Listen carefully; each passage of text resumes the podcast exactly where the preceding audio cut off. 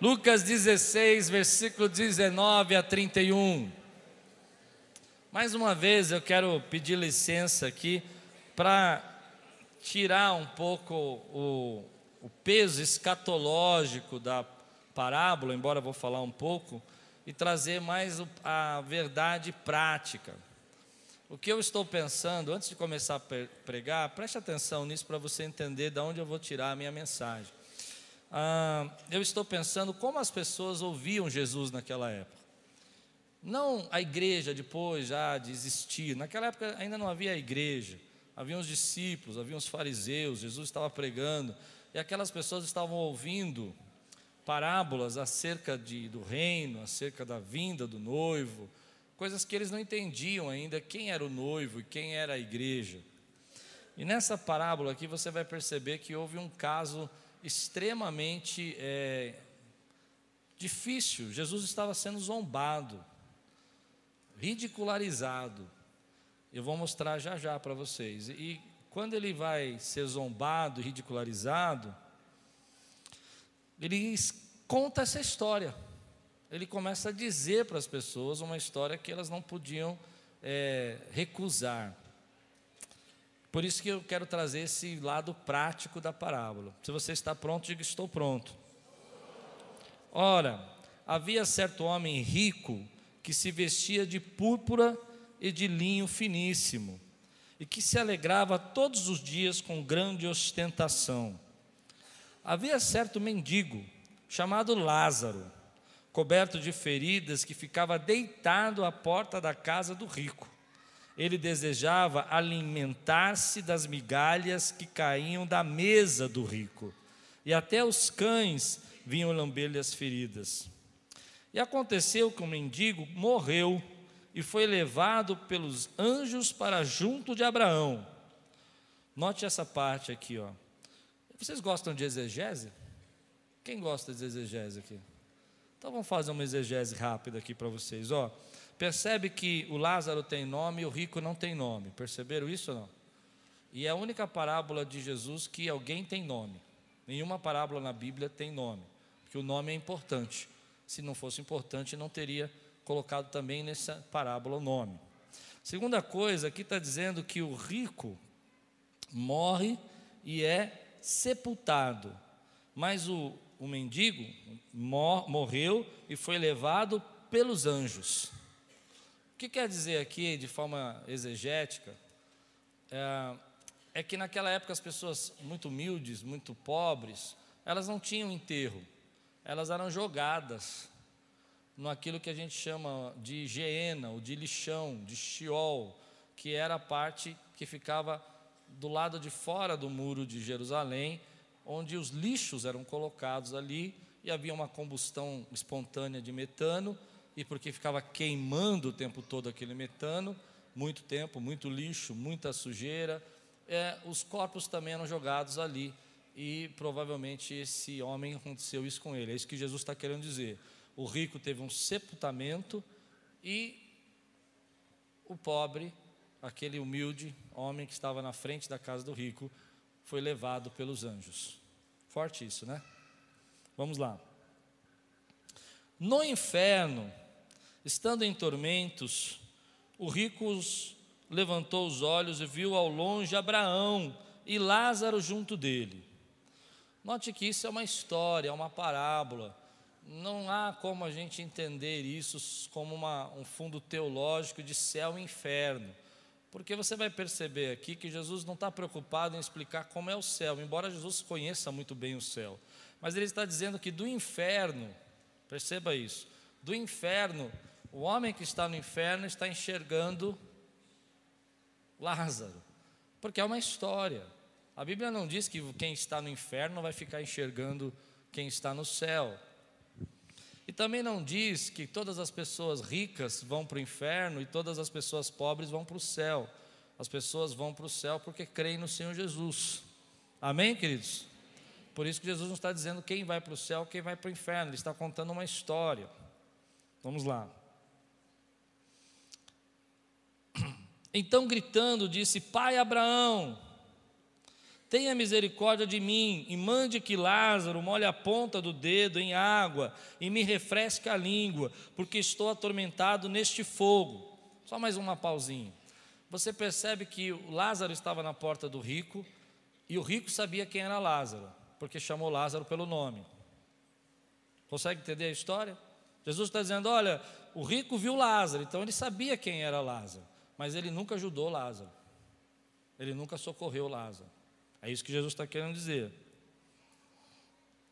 Mas Abraão disse: Filho, lembre-se de que você recebeu seus bens durante a sua vida, enquanto Lázaro só teve males. Agora, porém, ele está consolado aqui, enquanto você está em tormentos. E além de tudo, há um grande abismo entre nós e vocês, de modo que os que querem passar daqui até vocês não podem, nem os de lá passar para cá. O que Jesus está dizendo aqui é que quando você recebe algo da parte de Deus, você é um procurador de Deus. Sua vida, ela não é sua. Você tem procuração para viver a tua vida. E o que você faz aqui nessa vida implica e determina como vai ser a sua próxima existência no céu com o Senhor. Amém, queridos? E essa história de passar daqui para lá e passar de lá para cá é só um jeito de Jesus dizer que, uma vez julgado, acabado está, não há como voltar atrás. Porque ninguém que está no céu vai querer passar para o inferno. Não sei se deu para entender o que eu disse. Alguém no céu vai querer passar para o inferno? Ele está dizendo: olha, não é para transpassar. Amém? Vamos lá. E além de tudo, há um grande abismo entre nós e de vocês, de modo que os que querem passar daqui até vocês não podem, nem os de lá passar para cá. Então o rico disse: Pai, eu peço que mande Lázaro à minha casa paterna, porque tenho cinco irmãos, para que lhes dê testemunho, a fim de que não venham também para este lugar de tormento. Cinco irmãos representa que esse homem era o dono da cidade. A família dele era tão rica, essa é a ideia que Jesus quer passar para ele, que ele tinha cinco irmãos ricos e abastados vivendo da mesma maneira que ele. Então, provavelmente, essa casa era uma daquelas casas antigas que a gente tem, que o nome é importante para a cidade toda. E os fariseus que estão ouvindo essas histórias, eles estão entendendo o que Jesus está falando. Eles sabem quem é Lázaro, já imaginam quem é Lázaro, e imagina quem é esse rico que ele está falando. Vamos lá. Abraão respondeu: eles têm Moisés e os profetas, ouçam-no. Mas ele insistiu: Não, pai Abraão, se alguém dentre os mortos for até lá, eles irão se arrepender. Jesus está fazendo aqui uma, uma coisa que a gente chama na, na interpretação bíblica, eu vou terminar a última parte que eu vou explicar para você, que é uma ironia oriental. A gente não tem muito esse, esse jeito de, de brincar com as palavras. Jesus está brincando com as palavras. Jesus está dizendo assim: olha, se você mandar alguém, quem é que vai ressuscitar? Jesus. Ele está dizendo: se você mandar alguém lá, eles vão crer. E Jesus fala: eles têm os profetas para quê? Mas eles não vão crer. Você vai entender a resposta de Jesus agora. O que Jesus está dizendo é que ah, eles tinham os profetas para seguir as leis, mas ele está dizendo: não, mas se alguém voltasse dos mortos, eles iam se arrepender. Abraão, porém, respondeu: se não houve Moisés e os profetas, também não se deixarão convencer, mesmo que ressuscite alguém dentre os mortos. O coração deles era tão duro que, mesmo que Jesus ressuscitasse, eles não iam ouvir. E aliás, Lázaro já havia provavelmente ressuscitado. Lázaro, Lázaro, amigo de Jesus, e eles também não creram quando Lázaro ressuscitou. Amém? Vamos orar. Senhor, fala conosco nessa noite, traz a tua palavra ao nosso coração, que venha agora, Senhor, o teu tua instrução, teu, tua mensagem, aquilo que nós precisamos para a semana. Em nome de Jesus. Amém. A Bíblia diz que esse homem humilde, fragilizado, vivia na porta de um rico abastado. E, e, Jesus dá alguns detalhes. Ele fala que aquele homem se vestia de linho, que ele era um homem que tinha festas todos os dias e que gostava de ostentar o que tinha. Mas a Bíblia diz que um homem muito pobre, muito humilde, chamado Lázaro, foi colocado na porta da casa dele. Eu gosto dessa expressão. Na porta da casa do rico. E aquele rico simplesmente não fez nada. E por que, que Jesus está falando isso? Olha comigo agora em Lucas 16, 14 e 15 para a gente fechar essa ideia.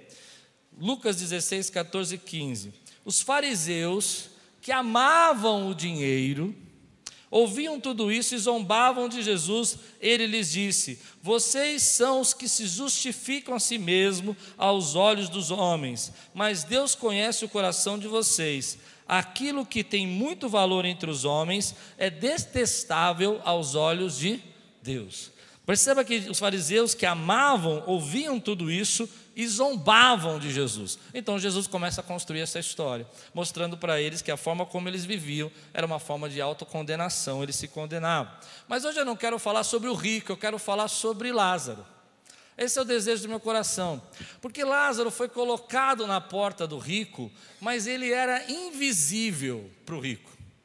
O rico sabia o nome dele, você viu lá que ele chamou pelo nome, mas nunca enxergou aquele homem, nunca viu. Você já se sentiu invisível para alguém? Você já passou algum momento da sua vida que parece que ninguém está enxergando você e você não sabe o que você está passando, as pessoas não sentem o que você passa, elas não compreendem o teu momento e parece que você está frustrando aí, vivendo sozinho, sem ninguém te enxergar? Essa semana eu tive uma experiência engraçada que deu origem a essa mensagem. Eu fui fazer compra com a Lupe e no mercado. E eu não gosto de ir no mercado. Quem me conhece sabe que eu não gosto de mercado. E eu fui, porque a Lupe me pediu muito carinhosamente, falou: amor, vamos no mercado, agora. Aí eu levantei e fui. Não? Agora. E eu fui. Chegando lá, eu estava invisível, porque eu coloquei meu super boné quem já ouviu essa pregação entende, né? E quando eu ponho o boné, eu fico irreconhecível, ninguém me vê. Impressionante, o boné me dá a capa, a capa da invisibilidade do pastor Klaus. Eu pus o meu boné, eu estava lá fazendo compra, empurrando meu carrinho, e de repente encontrei um pastor que há muito tempo que eu conheço já, e ele estava é, ali fazendo a compra dele. E eu vi que ele estava ali, entretido na compra, eu olhei, sorri, e ele não me viu. Eu falei, já sei, É o boné. Se você não viu essa mensagem, é do ano passado, eu não lembro o nome da mensagem. É, se você lembrar, depois você me fala. E aí, passou, ele não me cumprimentou, tal, fiquei meio assim, falei, ah, tá bom, né? Ele não me viu. Ah, mas aí a, o mercado não era muito grande, a gente se é, trombou de novo, né? Se cruzou ali de novo. E ele olhou para mim e, e me viu e fez assim e abaixou a cabeça. Aí eu fiquei triste. Aí eu falei, eu sou invisível. Aí eu comecei, quem me conhece sabe que eu sou assim, né? Comecei a aproveitar da minha invisibilidade. Eu olhava, fazia assim.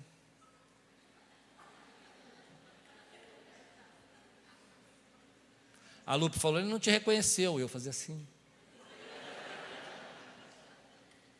Não sei se ele estava num dia mal, sei lá. Mas o fato é que a gente parou no mesmo caixa. Eu não sei porque o mercado estava cheio, só o caixa dele estava vazio. Eu não queria, eu não queria, eu falei, eu vou. E eu fiquei triste porque, não triste, eu fiquei achando estranho porque eu era invisível para ele. Ele não me olhava, ele me olhava e abaixava a cabeça. Eu não sei o que ele fez, se a mulher, porque ele estava sozinho. Eu ainda fui com a minha mulher, vai ver que a mulher dele mandou ele. a mulher dele mandou ele sozinho, ele estava bravo. A minha foi comigo também. Falou, vai agora, mas foi junto. A dele não, vai agora, vai sozinho. É, pensei nisso agora. E aí,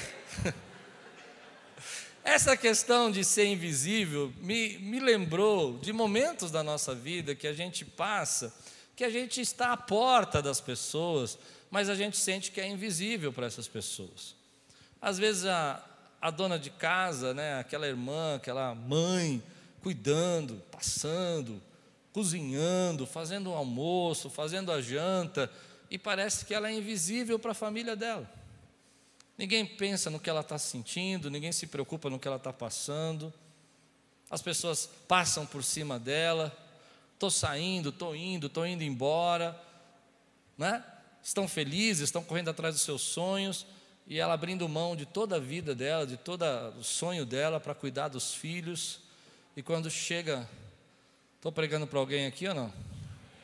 E quando chega numa certa idade, os filhos nem sequer ligam para ela, nem para cumprimentar e se tornam invisíveis. Fiquei pensando também que às vezes os nossos filhos adolescentes, eles acham que, que nós não estamos prestando atenção neles. Eles estão à porta da nossa vida, mas a gente está tão ocupado, tão corrido, tão cheio de preocupação, que a gente não enxerga aqueles que Deus colocou na nossa porta. Às vezes o marido também, viu, esposa, eles se sentem invisíveis para vocês. Vocês estão tão atarefadas, tão preocupadas em arrumar a casa, em deixar tudo em ordem, e eles não conseguem ser vistos por vocês. Eles estão preocupados, eles estão nas crises deles, nos problemas do trabalho, momentos difíceis da vida deles, e eles se tornam invisíveis. E eu me lembro que houve momentos da minha vida que eu me senti assim. Eu sou, um, eu sou um, uma família de três irmãos, eu sou caçula, e minha mãe ela tinha uma preferência pelos filhos. É engraçado isso, naquela época era normal, as mães têm preferência. Eu não consigo entender, mas minha mãe tinha. Eu nunca tive problema com isso, porque eu era o preferido do meu pai, então. Mas se eu não fosse preferido por ninguém, né, seria difícil. Mas o que eu me lembro é que por muito tempo eu fui invisível para o meu pai. Até meus 14 anos, meu pai nem me conhecia direito.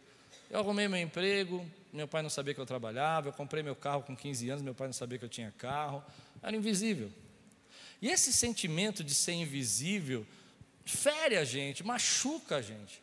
Tem muita gente que eu sei que chora ainda, sabe, escondido no seu quarto, porque se sente invisível no seu trabalho, faz, faz, faz, e o seu chefe não reconhece porque é cristão, porque você é evangélico, então ele simplesmente blindou você e você se tornou invisível para ele, nunca pode pensar em você como uma promoção, por mais que você trabalhe, porque você é cristão, e às vezes nós temos cristãos, parece que para os outros a gente tem uma doença. Então eles querem evitar, a gente tem chagas, a gente tem feridas, a gente vai pedir alguma coisa e não pode dar para nós aquele cargo, por mais que você trabalhe. E nós vamos acumulando esse sentimento de ser invisível, de sentir isso na nossa vida, e isso vai gerando sobre nós problemas, tristezas, angústias.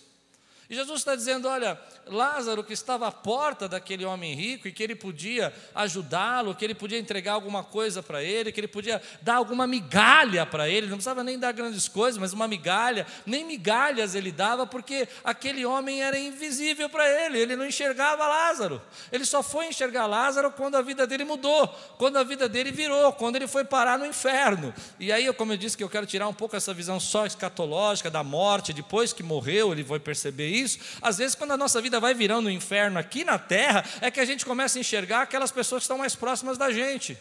Pronto, falei. Acho que deu para entender o que eu disse. Deu para entender ou não? Mas então, enquanto isso não acontece, você não enxerga. E aí vem a palavra de Deus que eu quero ministrar na tua vida. Quem Deus está colocando na nossa porta que nós não estamos enxergando? Às vezes é o nosso filho. Eu tenho uma filha que é especial, maravilhosa. As duas são lindas, mas uma, cada uma tem um jeito diferente. Uma tem um jeito de fazer se ver. Quando eu não estou vendo ela, ela fala. É, aí eu falo: o que você está falando aí? É só para ver se está ouvindo. Eu fico doido. Não é? Porque nós não vemos os nossos filhos dentro de casa. Nós não enxergamos as pessoas que nós amamos. E aqui eu quero girar um pouco, porque às vezes nós somos as pessoas que não enxergam e às vezes nós somos as pessoas que não são enxergadas, e que criamos os abismos, que criamos as barreiras, porque às vezes você está no momento da sua vida que você está produzindo, está fazendo, está acontecendo, está realizando, e você não consegue enxergar aquilo que Deus colocou na sua vida, e você está perdendo o que é melhor para você. Então hoje eu quero começar primeiro falando para aqueles que se sentem invisíveis que passam por um processo da sua vida que acha que ninguém está vendo que você sofre, que você faz, faz, faz e não tem valor para ninguém, que você se doou a vida inteira e quando você tinha que receber algo, as pessoas simplesmente fizeram que não te viam, passavam por você e te evitavam, não queriam chamar você para nada porque achavam que você era uma pessoa problemática, porque é por isso que as pessoas ficam invisíveis, elas se tornam invisíveis, todas as pessoas se tornam invisíveis para nós, quando nós não queremos que elas nos atrapalhem. Os nossos pais, se a gente não tiver, eu vou chegar nessa parte ainda, estou longe dela, mas eu vou chegar daqui a pouco, preste atenção. Nós começamos a tornar invisíveis as pessoas que nos são diferentes, que nos podem causar peso que nos podem impedir os nossos desejos. Nós enxergamos aqueles que nós vemos que podem nos levar para os nossos sonhos, mas Jesus está dizendo: ei, tome cuidado. Às vezes Deus está colocando uma pessoa à sua frente, à sua porta, e essa é a pessoa que você precisa enxergar.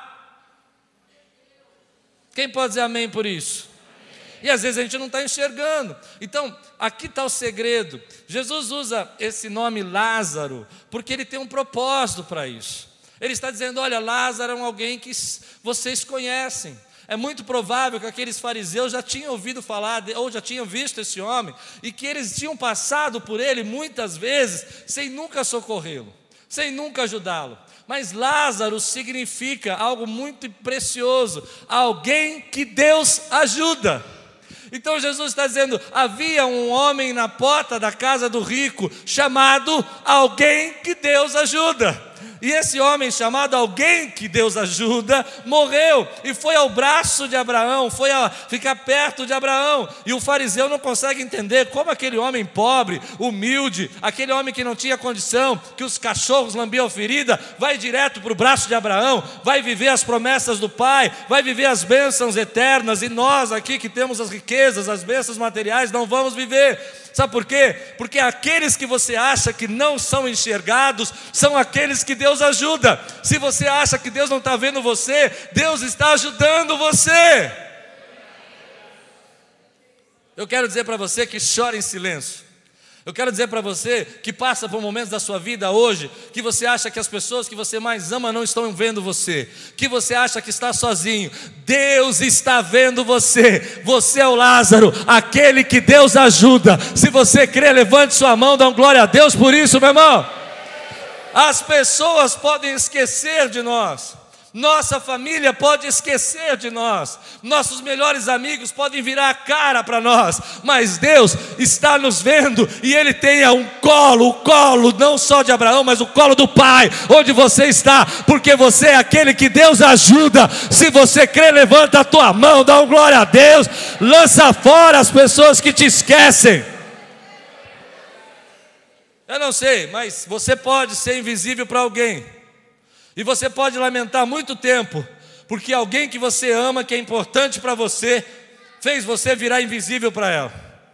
Às vezes é o filho, às vezes é um irmão, às vezes é um amigo, às vezes é um colega que você ajudou, mas ainda que você sinta esse peso da invisibilidade, você acha que está invisível dentro de casa, você acha que está invisível dentro da igreja, você acha que está invisível dentro do seu trabalho, Deus está ajudando você. Lázaro, você é aquele que Deus ajuda.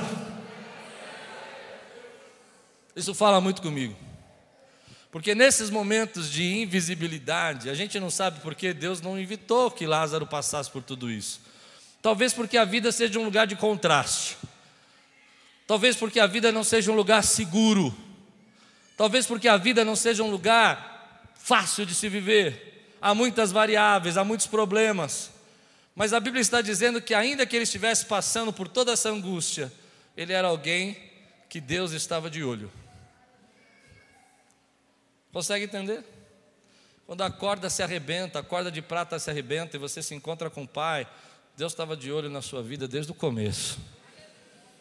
Eu quero que você levante sua mão e diga assim: Eu sei que eu sou aquele que Deus ajuda. A Bíblia diz que ainda que seu pai e sua mãe te esquecesse, ah, esse versículo era lindo, né? Fica arrepiado. Ainda que seu pai e sua mãe te esquecesse, eu jamais vou te esquecer. A Bíblia diz que eu gravei o teu nome na palma da minha mão. Sabe por que, que Jesus fala, a palavra de Deus fala isso? Porque quando você escreve na palma da sua mão, o que, que é? Não é cola, é lembrete. Estou brincando. A Bíblia fala que você é a menina dos olhos dele. Quer dizer que a menina dos olhos, sabe o que é? Aquela bolinha aqui no meio que você não deixa ninguém encostar, porque chegou perto você fecha. Você é aquele que Deus ajuda. Mas eu preciso virar de novo isso. E dizer que às vezes nós somos aqueles que não enxergamos. Somos aqueles que estão à nossa porta e não estamos vendo.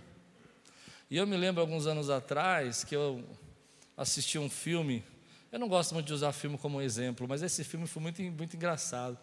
Eu não sei quem já assistiu aqui a Hulk, é, não Hulk, é Hulk, que é o Capitão Gancho, né? Do Peter Pan, que era com Robin Williams, um filme antigo, clássico aí. Naquele filme, Peter Pan se virou um grande empresário, agitado, cheio de negócios para fazer, e ele não enxerga mais seus filhos, ele não enxerga mais a sua esposa, e ele nem mais sabe quem ele é. Ele é um Peter Pan que não sabe voar. E eu me lembro que nessa época que eu assisti esse filme, eu trabalhava no mercado, trabalhava na igreja, cuidava aqui do ministério, e eu queria ser um sucesso. Mas eu não enxergava a minha filha. Minha filha era pequenininha e eu voltava para casa tarde da noite, depois do culto, 10 e meia, 11 horas da noite, e ela era um bebezinho, dois, três anos de idade, Carlos. Ela ficava me esperando. E quando eu punha a chave na porta, ela fazia assim: Papai chegou, papai chegou, papai chegou. Um sorriso lindo cabelo ruivinho. Mas eu estava tão cansado, tão preocupado, que eu não tinha olhos para enxergá-la.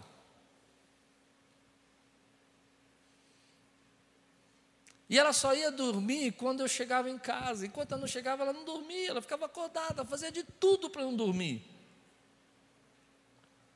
Mas às vezes cansado, eu queria que ela dormisse logo, porque eu estava muito cansado. E quando eu vi aquele filme falando sobre o Peter Pan que não voava, eu comecei a perceber que eu era esse camarada que não voava mais. Que estava tão preocupado com as coisas e tão sobrecarregado com o sucesso e com a competição, com a minha vida, com, meu, com a minha felicidade, que eu não voava mais. Que eu tinha perdido o caminho do coração.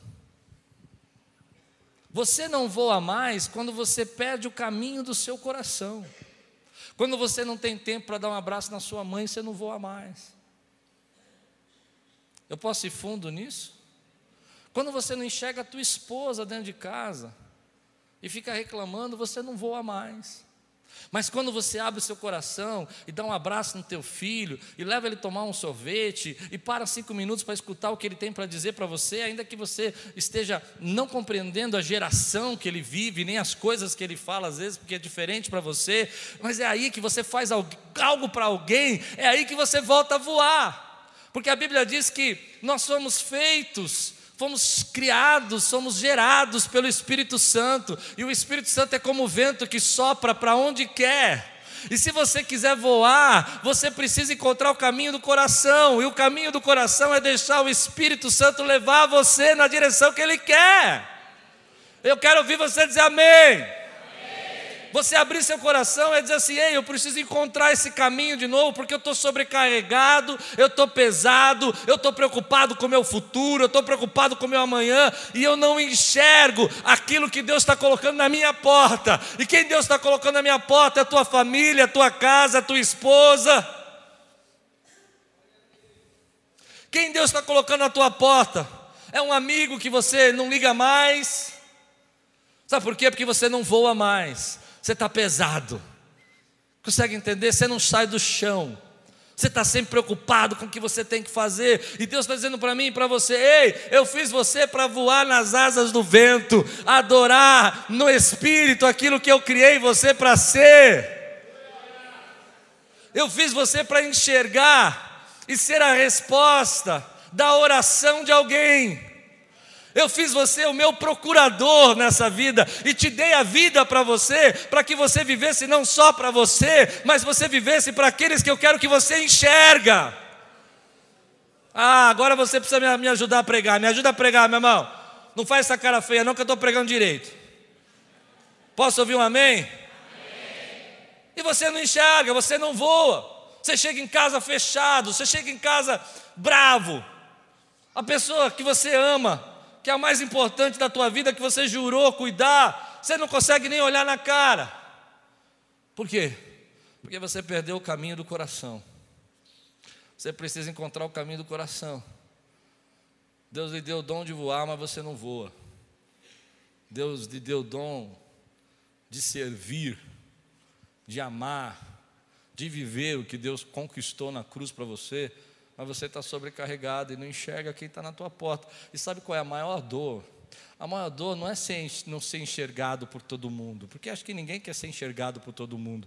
A maior dor é não ser enxergado por aquelas pessoas que você mais ama. Essa é a maior dor. A maior tristeza de um filho é ele fazer tudo e o pai não enxergar o que ele fez. Me lembro uma vez,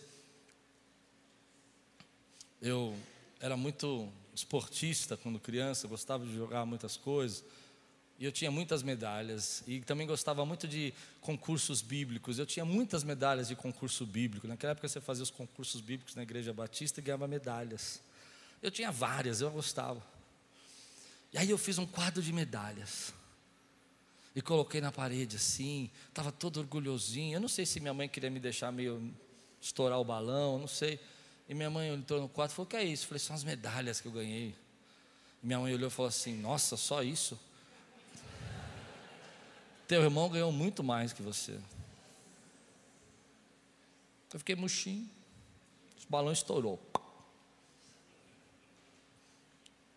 Aí um dia meu irmão entrou no quarto e falou assim: Quantas medalhas? Que medalhas são essas? Eu falei: Ah, as medalhas que eu ganhei aí nos concursos bíblicos, na, nos esportes, basquete, vôlei. Nossa, tudo isso é. Ah, mas a mamãe falou que você tem muito mais. Ah, é? Falou: É. Eu falei: Então, mas eu só ganhei uma medalha na minha vida. Eu só queria ser visto. Entende isso? E dói mais quando você não é visto pelas pessoas que você ama.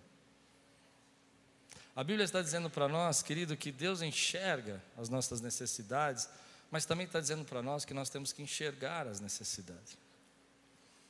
Então vem a parábola e vai dizer o seguinte: que o abismo que o rico criou na terra é o abismo que ele vai viver na eternidade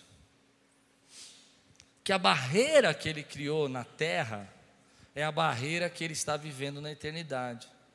E Jesus está dizendo para nós que nós temos a capacidade de criar esse abismo, esse abismo de separar as pessoas, esse abismo de, durante um momento do nosso relacionamento, ficarmos tão magoados, tão sentidos, que nós vamos criando um abismo entre nós e as pessoas que amamos, entre nós e as pessoas que são importantes para nós. E hoje a palavra de Deus vem para nós para dizer assim: não crie abismos, crie pontes, crie conexões. Você precisa aprender que se você criar abismos, os abismos vão engolir você. E abismos são barreiras que nós criamos. Barreiras que nós criamos acerca das pessoas, barreiras que nós criamos acerca das pessoas que Deus quer que nós ajudemos. Eu sei, nós não podemos ajudar todo mundo, mas nós criamos esses abismos e tem gente que é especialista em criar abismo. Criar um abismo é você dizer assim: olha, eu estou ficando sentido com você, eu estou ficando magoado com você, e eu não vou mais deixar você se aproximar de mim.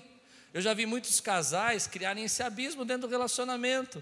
Uma coisa aconteceu, um problema, uma palavra, e deixa eu falar com os homens agora, esposas, feche seus ouvidos, porque vocês não vão gostar do que eu vou ouvir, porque é papo de homem agora. Às vezes as suas esposas, as nossas esposas, elas nos reclamam de nós que nós não tiramos o lixo, ficaram bravas que você não ajudou, e ela brigou, brigou, brigou, brigou, brigou, brigou, e você ficou tão chateado que você cria um abismo chamado silêncio. Agora você pode dizer amém. As esposas digam amém, pastor prega, vai fundo, amém? Você criou um abismo chamado silêncio. E esse é um abismo que ela não consegue transpor. Ela fala e você fala, Hum. Ela fala, e você acha disso? Você diz, hum. Você tem uma linguagem bovina. Hum. Hum. Você não fala mais português, você fala. Hum. Mas aí ela se arrepende de tudo que ela falou, que ela brigou, ela reclamou e perturbou você. Mulheres, não escutem, a minha esposa nunca faz isso. Perturbou. E ela vai criar uma ponte. Ela vai até você e fala: Amor, o que, que você está com vontade de, de, de, almoçar? E aí você, não é assim? Oh, tá, cuidado, não passa mal. Ela, aí você fala: Nada. Faz qualquer coisa aí. Porque ela está querendo criar ponte e você está querendo criar abismos. Há pessoas que não percebem os nossos filhos, eles chegam para nós, eles falam: pai, olha que legal, aconteceu esse problema na escola, eu falei isso, e está tudo bagunçado. Vou falar que eles falam: está tudo zoado e não sei o que, uma bagunça. E você fala: ah, tá, tá, tá bom, tá bom, vai, vai, resolve isso aí. Ele está querendo criar uma ponte, pai. Ele só quer ser visto. E a gente às vezes cria abismos. A gente diz: olha, também, tá você sempre faz a mesma coisa, esse culpa é sua, você faz tudo errado mesmo, toda vez o mesmo problema, rapaz. Eu quero saber, eu vou perguntar, porque eu acho que eu estou me perdendo aqui.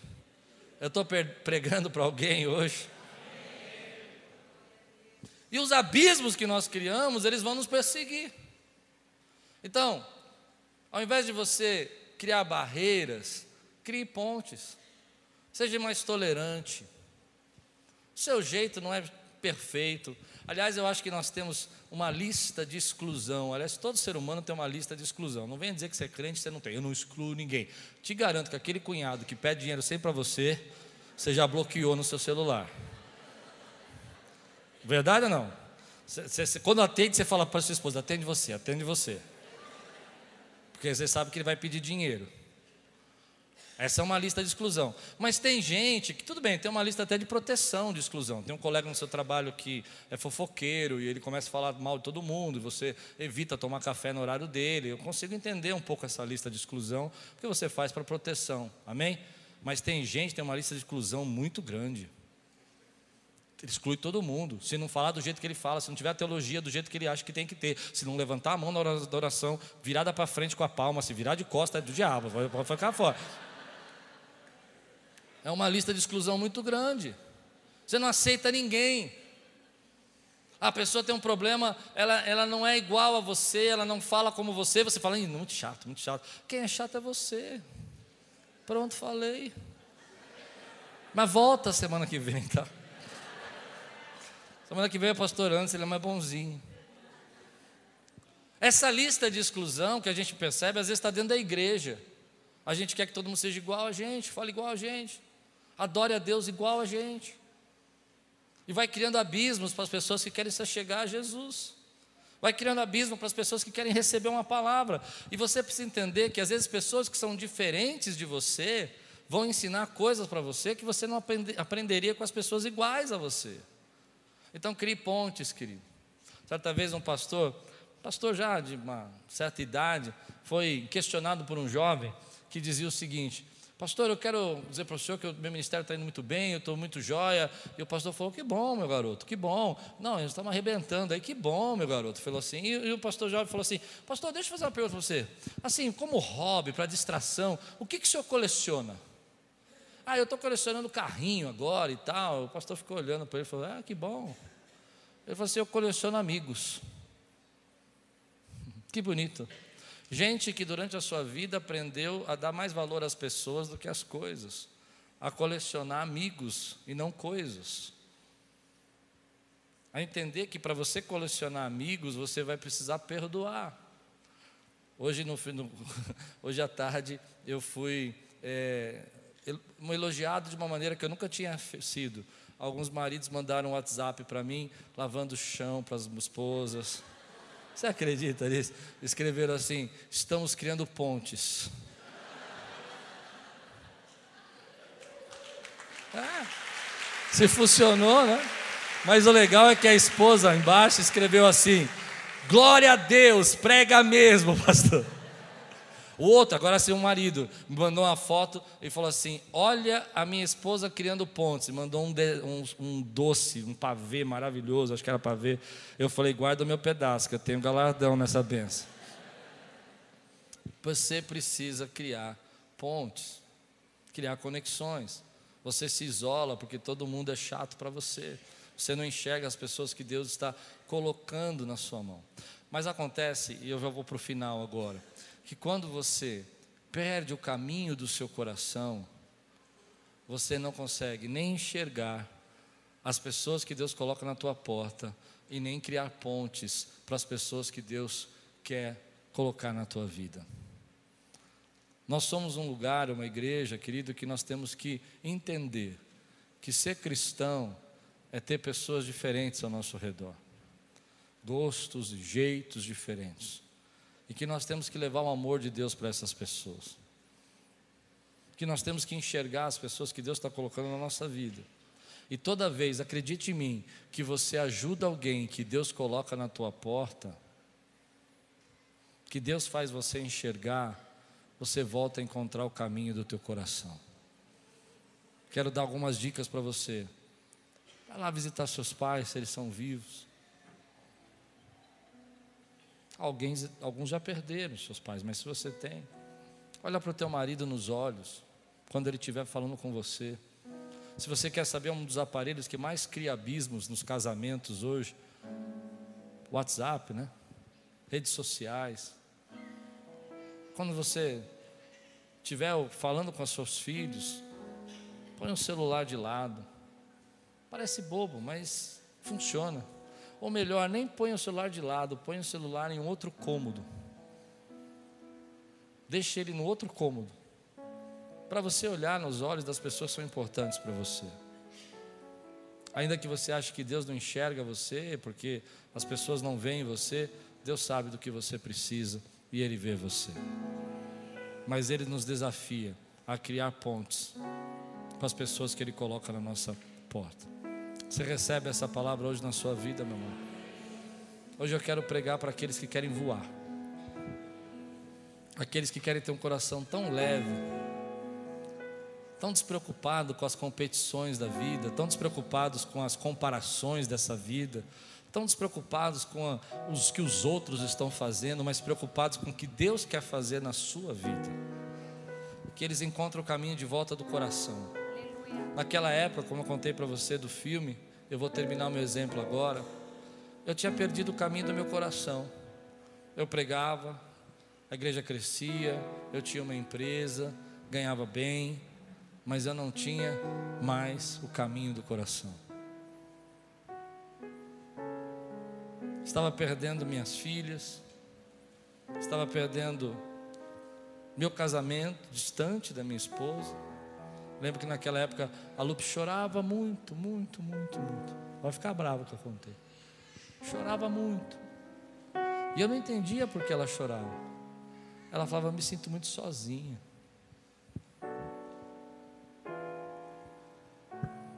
Talvez porque eu não estava enxergando. Mas sabe por que, Deus nos dá essa palavra? Sabe por que Deus te trouxe aqui? Porque Ele vai usar a tua vida. Ele te trouxe aqui para lembrar você que você vai ser os olhos dele, vai ser a resposta dele para as pessoas que ele coloca no seu caminho. Alguns aqui talvez estejam passando por um momento nos seus relacionamentos que não estão se enxergando mais, mas Deus está dizendo: ei, para um pouco, abre os seus olhos, está na tua cara, está na tua frente o que você tem que fazer. Crie pontes e diminua os abismos, faça conexões Volte a fazer o que vocês gostavam de fazer juntos. Lembra como vocês eram apaixonados quando vocês se namoravam e, e o que, que vocês faziam que gostavam de fazer? Volte a fazer. Volte a chamá-la pelo apelido que você deu a ela no namoro. Volte a chamá-lo pelo apelido que você deu a ele no namoro. Eu não sei quantos recebem essa palavra hoje na sua vida aqui. Eu quero orar com você. Se Deus está falando com você, que é dia de você lembrar que é enxergado por Deus e que Deus sabe o que você passa, mas também é dia de você enxergar aqueles que Deus colocou no seu caminho e criar pontes. Fica de pé no teu lugar, quero orar com você, quero abençoar a tua vida. Quero declarar isso na tua vida.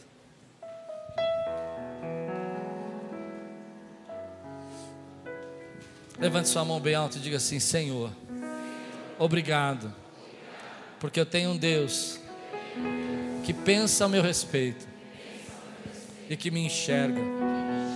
Obrigado, que ainda que ninguém me veja, os teus olhos estão sempre atentos em mim.